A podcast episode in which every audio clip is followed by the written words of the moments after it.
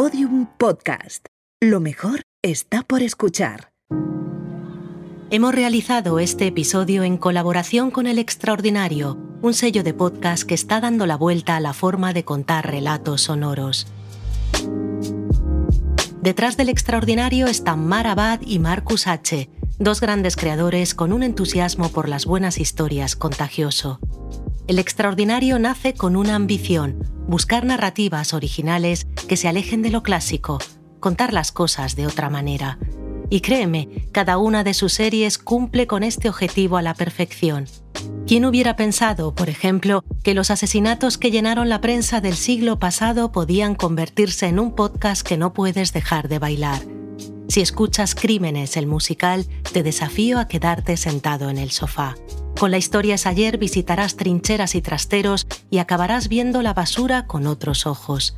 Y con la fucking condición humana te demostrarán que el asombro y la fascinación no tienen límites. Las historias del extraordinario además están vestidas por Andreu Quesada, nuestro diseñador sonoro. La misma magia que hace en Gabinete de Curiosidades la encontrarás en todos estos relatos. La del mundo del sonoro es una aventura que no ha hecho más que empezar Personalmente me muero de ganas de descubrir nuevos caminos, sobre todo si es de la mano de Mar, Marcus, Andreu y Marina, un equipo de grandes exploradores que podrás disfrutar en el extraordinario.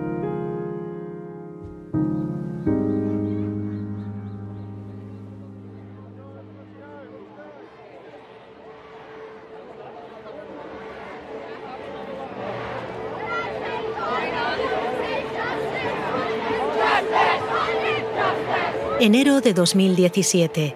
Peter McKindow, un joven de 19 años, viaja desde Arkansas, donde está estudiando, hasta Memphis para visitar a unos amigos.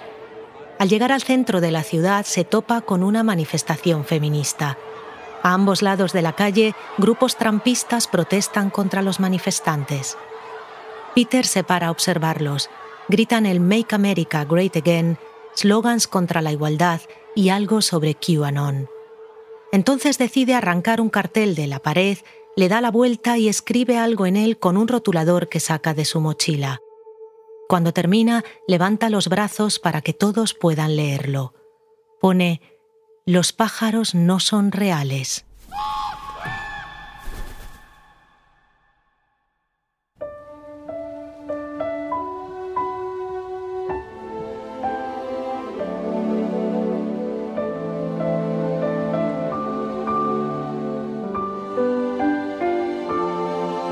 Frances Kent, Franny, nació a finales del 1918, cuando acababa de terminar la Gran Guerra. Era la quinta hija de Robert y Edith y la familia entonces vivía en Iowa. Cuando Franny empezó el colegio se mudaron a Hollywood, que por aquel entonces era todavía un lugar asequible. Los domingos frecuentaban la iglesia católica de Sunset Boulevard. Entraban atravesando unas enormes puertas de bronce pagadas por el director John Ford y compartían comunión con Bing Crosby, Irene Dunn, Loretta Jan o Ricardo Montalbán.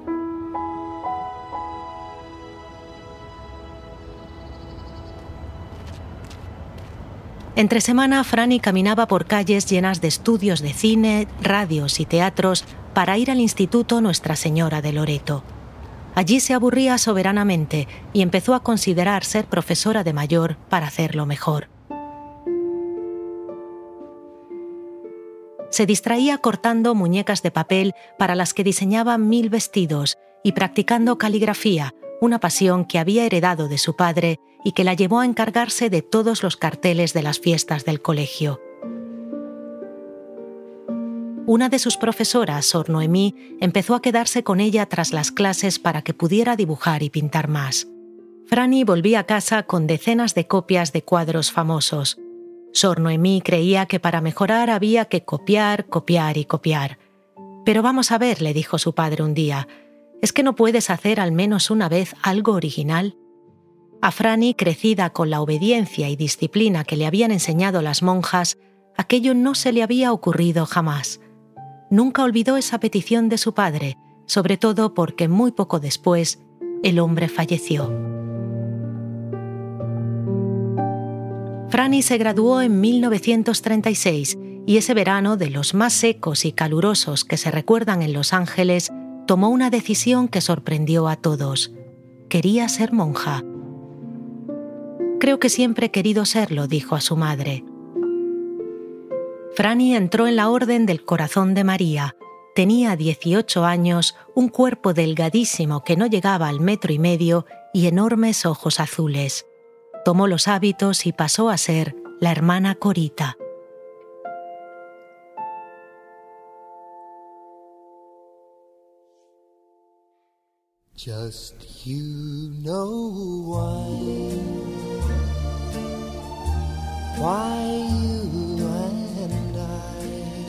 Mientras Corita entraba en el convento a 2.500 kilómetros en línea recta en un pueblo de Luisiana, Jim Haynes, un niño de 5 años, cometía un pecado. Su madre trabajaba todo el día en una tienda y el pequeño pasaba las horas en la calle jugando con los vecinos. Una tarde vio un cómic que le encantó en un kiosco y lo robó. Al llegar a su casa lo ojeó con pasión, era muy precoz y ya casi sabía leer, pero luego se sintió tan mal que corrió al kiosco y lo devolvió. Nunca más volvería a robar nada.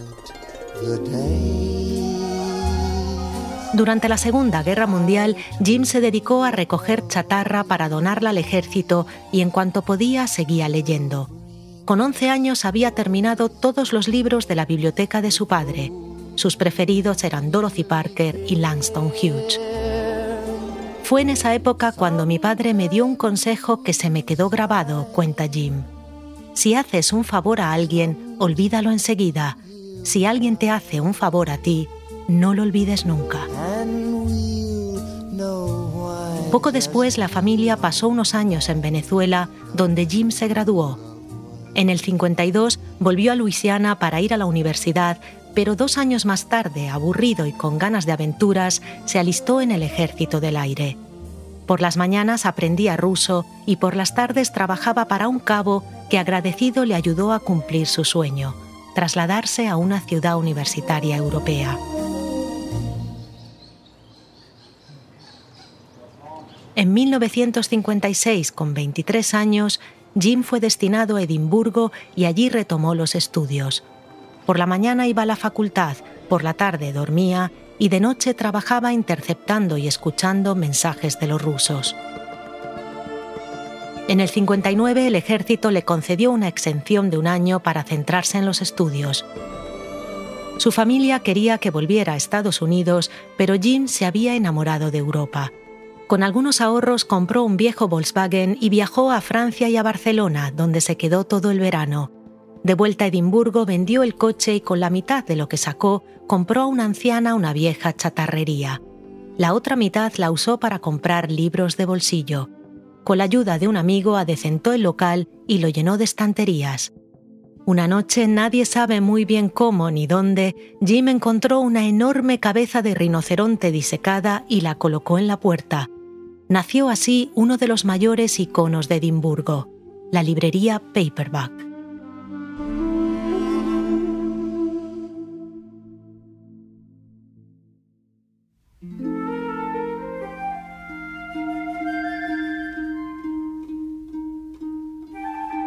Tras entrar en la orden, la hermana Corita pasó los siguientes años compaginando los estudios en la Facultad de Arte con los trabajos del convento. No era nada fácil, las luces debían apagarse a las 10 y apenas tenía tiempo para hacer los proyectos y preparar los exámenes. En esa época apareció un compañero que ya no le abandonó, el insomnio. Aún así, su enorme vitalidad y su tenacidad le ayudaron a conseguir su objetivo. En 1944, Corita se licenció y poco después fue enviada a Canadá para enseñar arte en un colegio de los Sagrados Corazones. Llegó con poca confianza en sí misma como profesora, pero la fue aumentando a medida que veía los progresos de sus alumnos.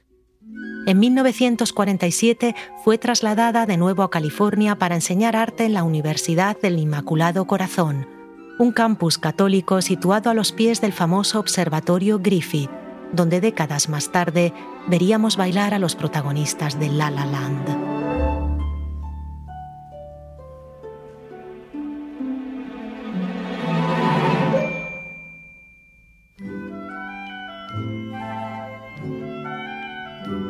Corita llegó allí dispuesta a cambiar a cualquier estudiante que se le pusiera delante, Aquel lugar, ella todavía no lo sabía, la convertiría en un mito.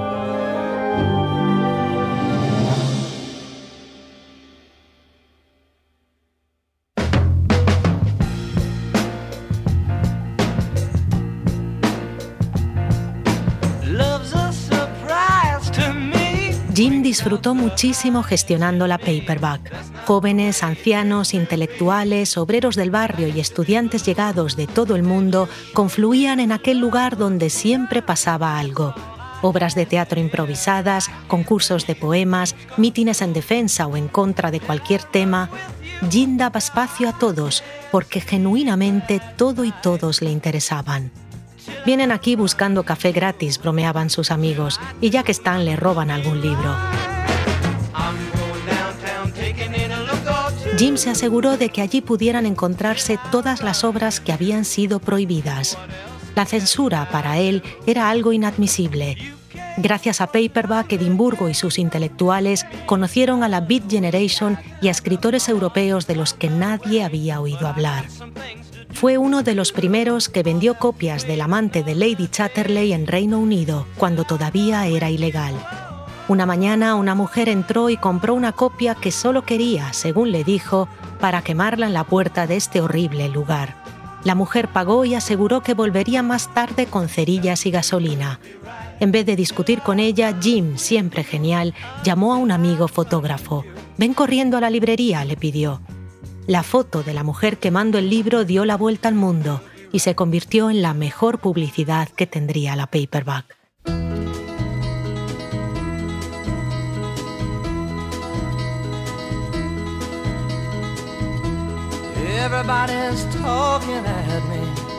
En medio de todo el ajetreo, Jim se enamoró de Viveka, una chica de Estocolmo, y en 1962 tuvieron un hijo, James.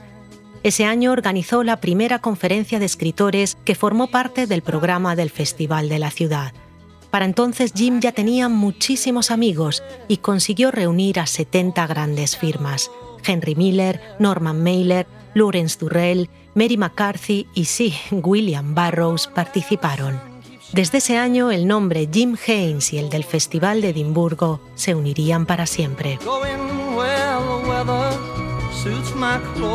Al año siguiente, Jim se metió en otra aventura, crear un teatro que diera espacio a todo tipo de espectáculos.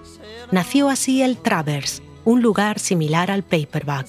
Allí tampoco había censura, ni reglas, ni horarios. Jim cedía el escenario a cualquiera que se presentara con una idea. Si la cosa era demasiado escandalosa, simplemente se limitaba a agendarlo en medio de la noche, pero nunca dijo no a nadie. En poco tiempo el local, situado en un oscuro callejón, se convirtió en otro lugar de culto de Edimburgo. Igual que había sucedido con el paperback y su café gratis, al Travers muchos llegaban atraídos por el alcohol, que se vendía hasta muy tarde, pero acababan enamorados de aquel lugar que más que un teatro era todo un estilo de vida. Edimburgo pasó a ser famosa tres semanas al año por su festival y 49 por lo que pasaba en aquel teatro.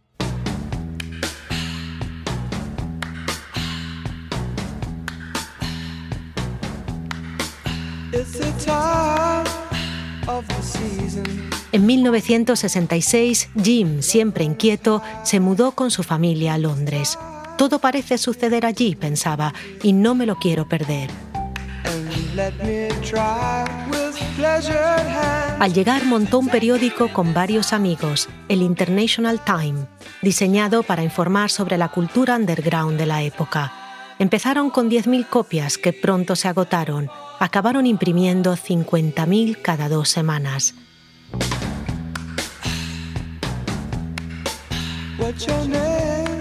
En septiembre de 1967, Heinz fundó el espacio Art Lab en Drury Lane, cerca de Covent Garden. Tenía cine, galería de arte, teatro y restaurante. Jim y su familia vivían allí con otras 10 personas. Su capacidad para poner a todos de acuerdo fue clave para que una vez más su proyecto fuera un éxito. Allí se estrenó Chelsea Girls, la película que Andy Warhol había rodado en el Chelsea Hotel. Bowie, que por aquel entonces se llamaba David Jones, solía tocar por las noches y allí conoció a un genio loco del que ya te hablamos, Vince Taylor, el genio del espacio y del efecto perspectiva. En 1968 el Art Lab vivió uno de sus momentos más míticos con el Technicolor Dream, el primer evento psicodélico de Europa. 14 horas de música, performance, guirlandas de flores, pompas de jabón y largas melenas meciéndose al ritmo de la música. Lennon y Yoko Ono formaron parte del evento y entre la pareja y Jim surgiría una enorme amistad. En 1969, Jim se separó de su mujer y aceptó un trabajo en la Universidad de París, donde nacería su proyecto más importante.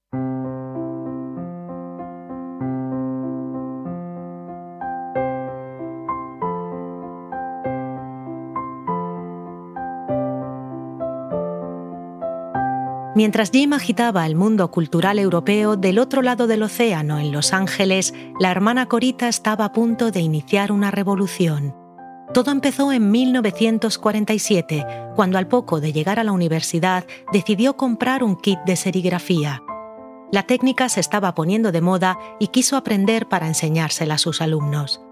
Al principio los resultados no eran muy buenos, pero el destino cruzó en su camino a María de Sodi, la mujer de Alfredo Ramos Martínez, el gran artista mexicano que Rubén Darío definía como el pintor de las melancolías.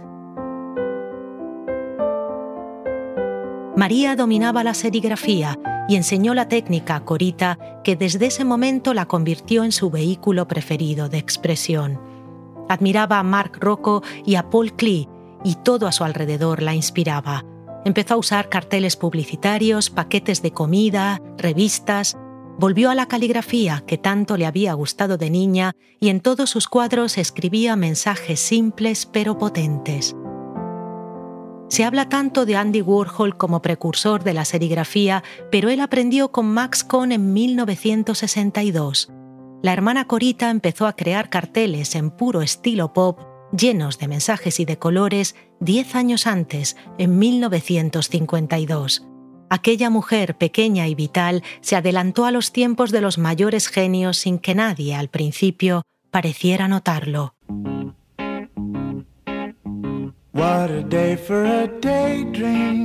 Cada vez que presentaba un cartel a un concurso lo ganaba. Adquirió la costumbre de intercambiar cada premio con otro artista que le pareciera prometedor. En poco tiempo, una de las habitaciones del convento se llenó de obras de arte que con los años tendrían un gran valor. Su nombre empezó a resonar en la universidad. La gente empezó a definirla una visionaria del arte. La seguridad en sí misma que resultó de la aceptación de sus obras hizo que cambiara totalmente su estilo de enseñanza. Tenía dos mantras que repetía constantemente a sus alumnos. Debían aprender a ver más allá del propio mundo Solo así desaparecerán los bloqueos creativos, les decía, y debían conectar todas las cosas. Mirad a vuestro alrededor, todo es inspiración. Corita estaba convencida de que con esos dos preceptos, todos sin excepción, podían desarrollar un talento creativo.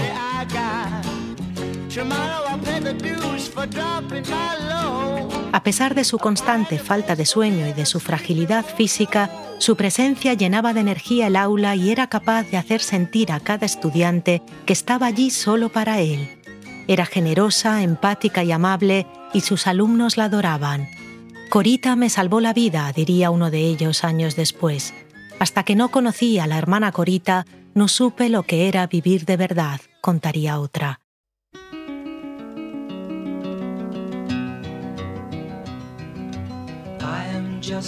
Corita utilizaba las vacaciones escolares para dar charlas por todo el país y cuando llegó la década de los 60 era ya toda una celebridad.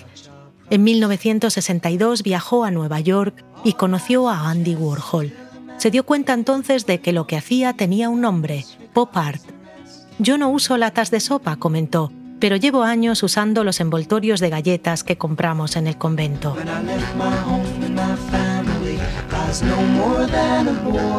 En 1964, Corita fue nombrada directora del Departamento de Arte de la facultad. En esa época desarrolló su curso más ambicioso, un máster de seis semanas dedicado a profesores de arte que pronto tuvo fama de ser dificilísimo de superar. Corita sabía que muchos de aquellos estudiantes acabarían en el circuito de los Sagrados Corazones o de la Inmaculada, y quería asegurarse de que no se convertirían en los maestros aburridos que ella había tenido. Lo primero que hizo, recordando su niñez, fue prohibir copiar nada que ya estuviera hecho. El primer día, para romper el hielo, llenaba el aula de globos. Los estudiantes escogían uno, lo pinchaban y sacaban la tira de papel que escondía dentro. Tenían versos de poemas, a menudo de E. E. Cummings, o de canciones. Luego tenían que escoger un compañero o una compañera y susurrarle el poema al oído. En su presentación les decía, Quizás conozcáis ese dicho zen que dice, después del éxtasis la colada. Aquí venís a darle la vuelta. Haremos muchísimas coladas para poder llegar a un momento de éxtasis. No haréis distinción entre lo que es arte y lo que no. Haréis todo lo mejor que podáis.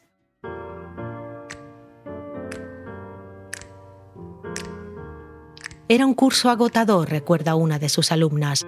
Nos encargaba tareas para las que usaba siempre, deliberadamente, números grandes. Haz 200 dibujos de objetos cotidianos que te inspiren. Haz una lista de 100 cosas divertidas que hacer con los alumnos en los días de lluvia. Escribe 500 cosas que puedes hacer con un ladrillo. Si nos quejábamos, nos decía, es importante seguir probando, porque a menudo la mejor idea es la número 99. Corita prefería enseñar en la calle. Llevaba a los alumnos al autolavado para que se inspiraran con los colores que formaban los rodillos al girar. Iban al supermercado y les pedía que imaginaran que estaban en un museo y que observaran con atención los paquetes y las etiquetas.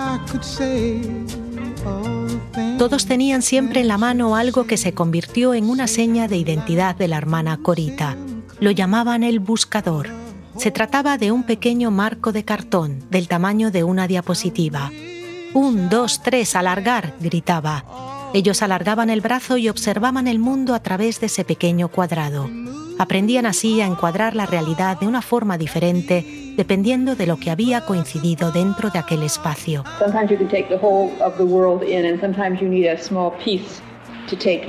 A veces puedes basarte en el mundo entero, cuenta, pero a veces basta un pequeño fragmento.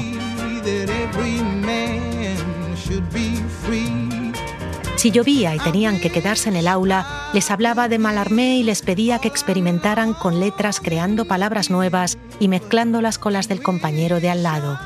Por las tardes proyectaba películas de Fellini o de Truffaut cuando llegaba la noche, Corita seguía sin poder dormir y aprovechaba para leer y escuchar música. Al día siguiente entraba en el aula rebosando milagrosamente vitalidad y compartía con sus alumnos lo que había aprendido. Martin Luther King, los Beatles, en sus clases había espacio para todos los que tuvieran un mensaje de paz.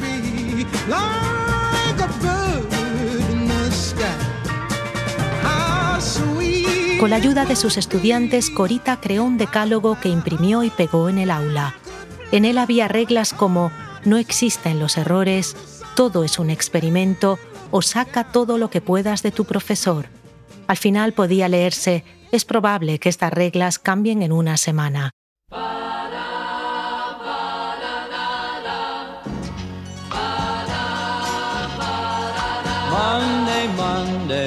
Creativos y artistas de todo el país empezaron a viajar hasta California para conocerla. El campus se convirtió en una meca para todos los que querían experimentar con el arte. Hasta allí llegaron Saul Bass, el diseñador gráfico creador de los carteles más míticos del cine, y Alfred Hitchcock. Corita pasó muchas veladas con ellos, compartiendo ideas, herramientas y técnicas.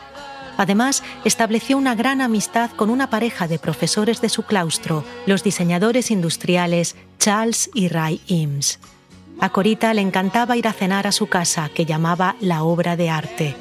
Charles y Ray me cambiaron la vida, contó años después. Sus obsesiones eran las mías, utilizar el entorno como inspiración y conectar todas las cosas. Pero mientras yo solo me centré en plasmar ese entorno, ellos lo mejoraron pienso en nuestras conversaciones constantemente.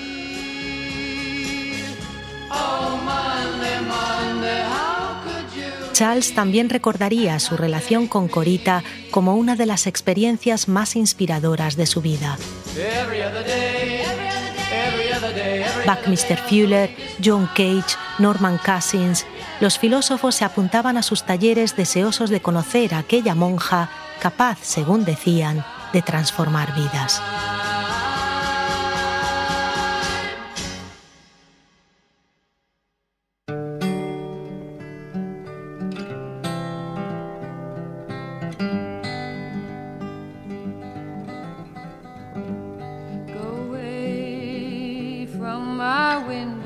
En 1965, IBM encargó a Corita el escaparate de Navidad para su tienda de Nueva York, en la esquina entre Madison Avenue y la Quinta Avenida. Aquel diciembre los transeúntes vieron con sorpresa cómo un grupo de monjas colocaba 725 cajas de cartón llenas de citas de Nehru, Kennedy o el Papa Juan XXIII sobre la paz y la concordia. Pocos días después el gobierno se quejó a IBM en un clima crispado por las protestas contra la guerra en Vietnam, consideraban aquello una provocación. Al día siguiente, IBM desmanteló el escaparate. Aquello marcó mucho a Corita. Desde ese momento, todas sus obras sirvieron para transmitir los mensajes que ella consideraba importantes. En 1966, Los Angeles Times nombró a Corita una de las nueve mujeres del año. Poco después fue portada en Newsweek. La monja se vuelve moderna, decía el titular. Ella, ajena a fama y ruido, siguió centrada en comunicar a través de sus carteles. Poco a poco el arte de Corita se fue politizando. Selma, Vietnam, todo es religión, decía las otras hermanas, si creas con devoción y hablas de paz.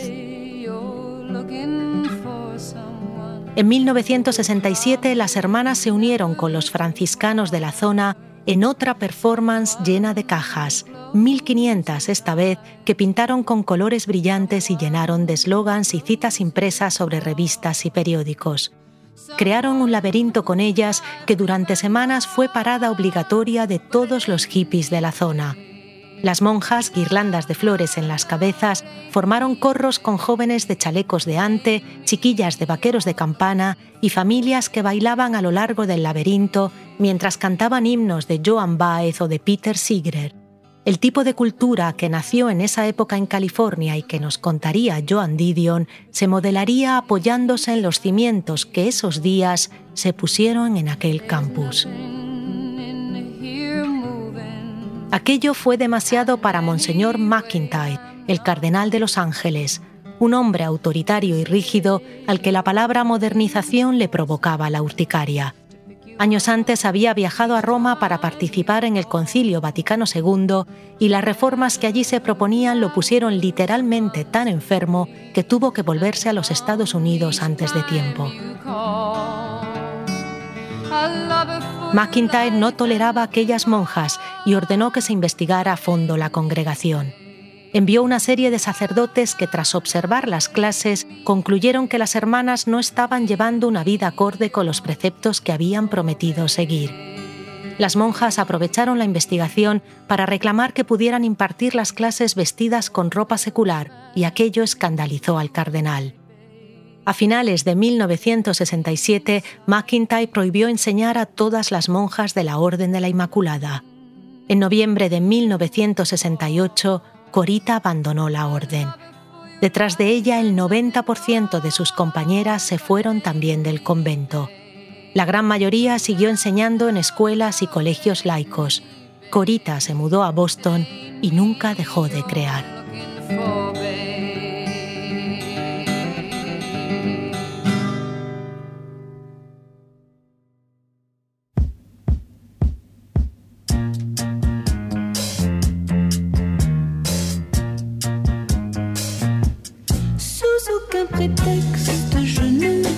Jim se enamoró inmediatamente de París. Su estilo de vida, relajado y bohemio, parecían estar hechos para aquella ciudad y los dos se entendieron a las mil maravillas. Pasaba el día en la Universidad de Periodismo, donde enseñaba un par de asignaturas, y por las tardes seguía practicando su mayor pasión, conocer gente de todo tipo. Una de las primeras aventuras en la ciudad fue buscar a un hombre que llevaba años admirando, Gary Davis. Davis había sido piloto durante la guerra y bombardear Alemania lo había traumatizado. En los 50 tuvo una idea, si todos tuviéramos el mismo pasaporte, terminarían los conflictos. Lanzó así el pasaporte mundial. Fue a París, tiró su pasaporte americano y se imprimió uno en inglés y esperanto con el que increíblemente viajó durante años. Cuando Jim lo encontró, le propuso empezar el negocio de los pasaportes mundiales. Empezamos a imprimir pasaportes. Aquello era muy sofisticado. Los hicimos en seis idiomas y se lo mandamos a cada miembro de las Naciones Unidas pidiéndoles que los reconocieran. Cinco lo reconocieron de jure y el resto, más de 65 de facto. Jim usó el suyo para viajar de Ginebra a Milán. Al llegar a la frontera se lo enseñó al policía.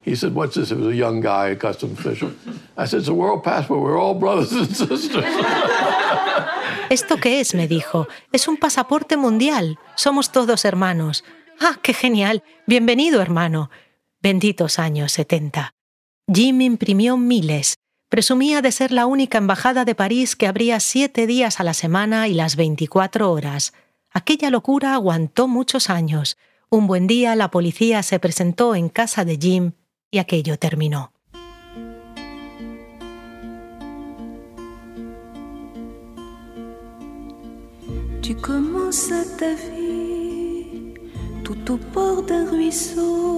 En 1978, Jim empezó su proyecto más importante.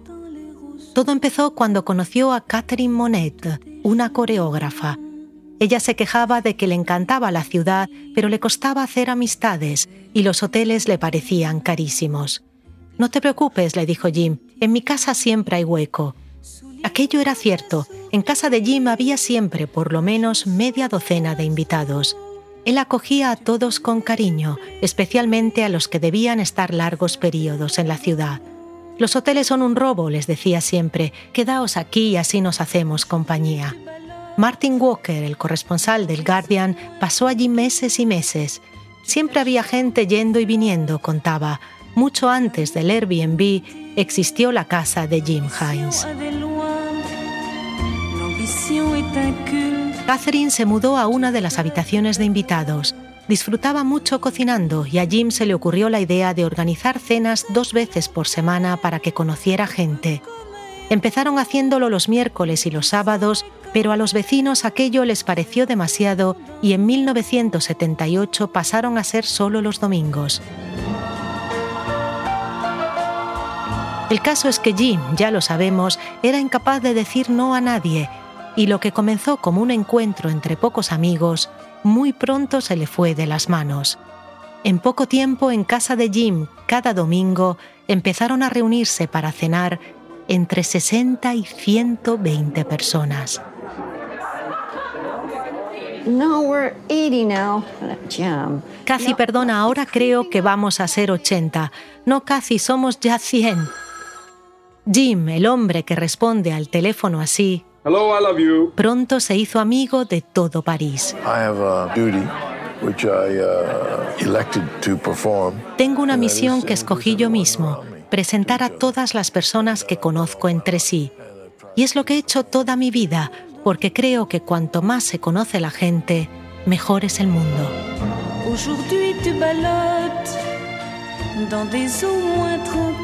Los Sunday Dinners se convirtieron en el evento más atractivo de la ciudad.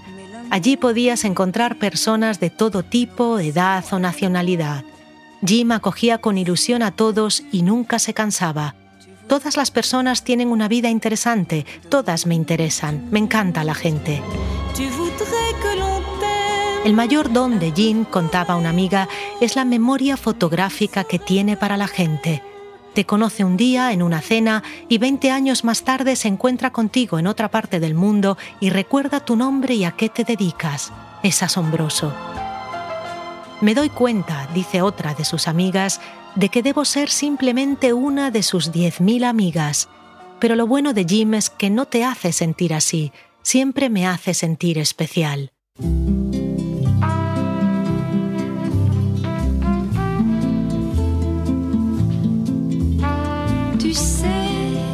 Una de las cosas que más le gustaban a Jim era enseñar a los nuevos amigos un cajón enorme que lo llenaba de orgullo. Estaba repleto de agendas, una por cada ciudad. Viaje donde viaje, tengo un amigo allí. ¿No es maravilloso?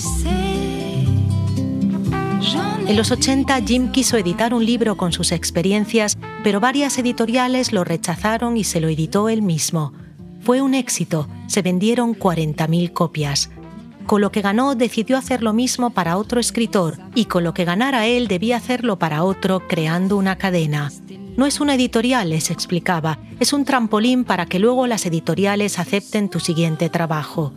Llamó al proyecto Handshake y fue todo un éxito.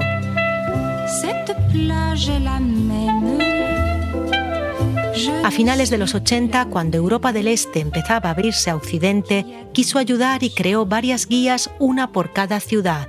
Varsovia, Vilna, Tallinn.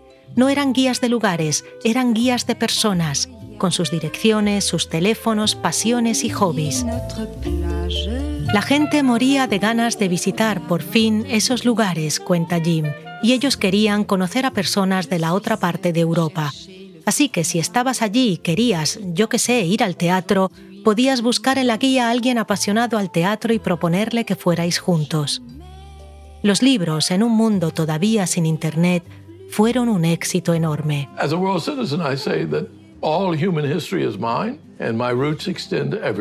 Soy un ciudadano del mundo. Toda la historia del mundo es la mía. Mis raíces cubren toda la tierra. Creo que todos deberíamos conocernos, porque después de todo, todos estamos conectados.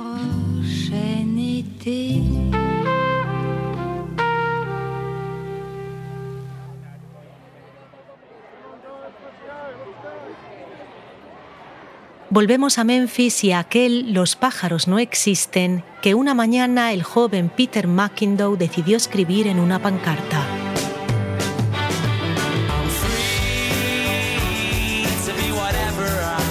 Peter había crecido en Arkansas, dentro de una familia muy religiosa y conservadora. Ni él ni ninguno de sus siete hermanos fueron al colegio. Sus padres los educaron en casa a base de salmos, conspiraciones y teorías absurdas. Crecí convencido de que Obama era el anticristo y que la ciencia era el mal. Mis padres conocían de memoria libros como Remote Control, que analiza cada película de Hollywood buscando mensajes anticristianos. En la adolescencia descubrí YouTube y Reddit y tuve suerte, cuenta. Empecé a seguir a personas sensatas y moderadas que me abrieron al mundo y a la realidad. Todo lo que sé del mundo lo aprendí en la web. Esa tarde, viendo a los jóvenes que protestaban contra la manifestación feminista y la ciencia, Peter volvió a casa y con ayuda de un amigo montó una web de apariencia súper seria con la conspiración más absurda que se le ocurrió. Los pájaros no existen, son drones que el gobierno utiliza para controlarnos. En la home se puede leer toda la teoría que se inventaron, escrita con rigor y todo tipo de detalles. Pocas horas después, la teoría tenía ya miles de seguidores en redes que despotricaban con rabia sobre palomas, cuervos y golondrinas. Cuando vemos que alguien ha comprado la teoría, vamos a por él. Le escribimos y le explicamos de qué va realmente el proyecto. Queremos que la gente se pare y diga, espera un momento, esto es absurdo. Tras las risas iniciales, esperamos, vendrá una reflexión sobre todo el resto del contenido que encuentran en redes. Si lo de los pájaros era falso, igual esto que acaba de aparecerme en Instagram lo es también. El proyecto de Peter se hizo viral en poco tiempo. Durante meses interpretó el personaje del fanático conspiranoico y se presentó en todo tipo de manifestación trampista con megáfonos y pancartas. La gente empezó a comprar gorras, camisetas y pegatinas. Miles de chiquillos lo apoyaron en la denuncia más creativa de las fake news que se haya hecho hasta la fecha. Gracias a esta idea, millones de jóvenes en todo el mundo han empezado a cuestionar la veracidad de las cosas que leen. Como no podía ser de otra manera, detrás del proyecto está un Jensi. Despertad, gente, les dice Peter, leed dos veces cada titular, porque hay mucho boomer con ganas de engañarnos.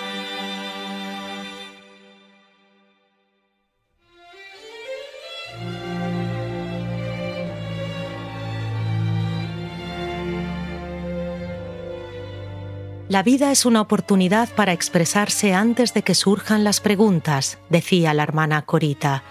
Y para eso a veces hay que salir fuera del marco.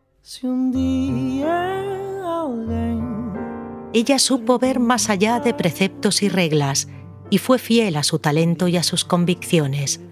Al hacerlo, arrastró a miles de personas que aprendieron a ver el mundo de manera diferente, un lugar donde todo y todos estamos relacionados, algo en lo que también creía firmemente Jim. Él tampoco aceptó marcos, ni censuras, ni pasaportes. Él solo creía en sentarse frente a alguien y preguntarle, ¿y a ti qué te hace feliz?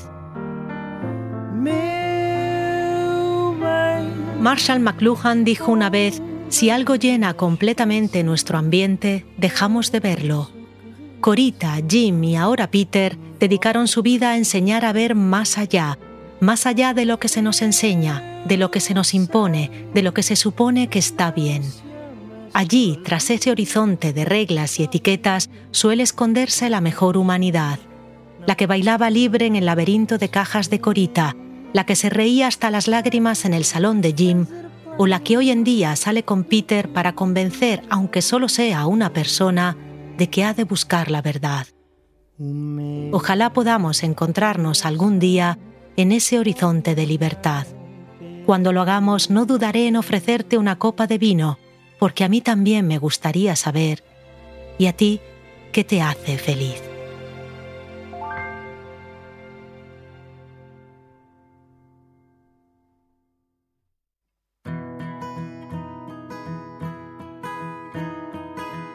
La casa está en silencio.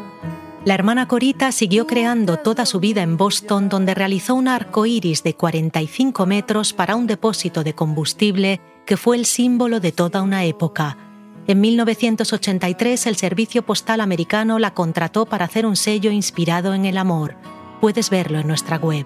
Nunca sé lo que piensas. Corita murió de cáncer en 1986.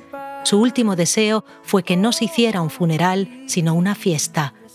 Hoy en día el Corita Art Center se encarga de preservar su obra, que puede verse también en el Metropolitan de Nueva York, en el MoMA y en el Lincoln Center. Sé que no es fácil estar conmigo, pero te quise de verdad. Durante 40 años, las Sunday Dinners fueron el mejor evento cultural de la agenda de París y solo dejaron de hacerse en 2021 cuando Jim falleció. Se calcula que más de 150.000 personas cenaron en su casa. En mi salón, como le gustaba repetir, han surgido amistades, matrimonios, sociedades y aventuras. Hoy en día el Travers sigue considerándose uno de los teatros más prestigiosos de Reino Unido. En el espacio de Los Ángeles donde la hermana Corita cambió tantas vidas, hay ahora una lavandería.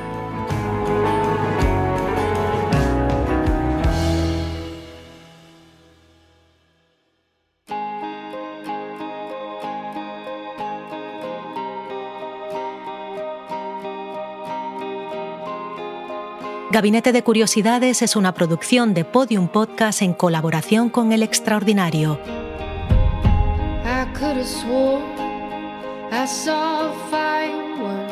El diseño sonoro es de Andreu Quesada, la dirección creativa de nuestra página es de Olivia López y Jorge López, la edición es de Ana Rivera, la producción ejecutiva es de Lourdes Moreno y al frente de Prisa Audio está María Jesús Espinosa de los Monteros.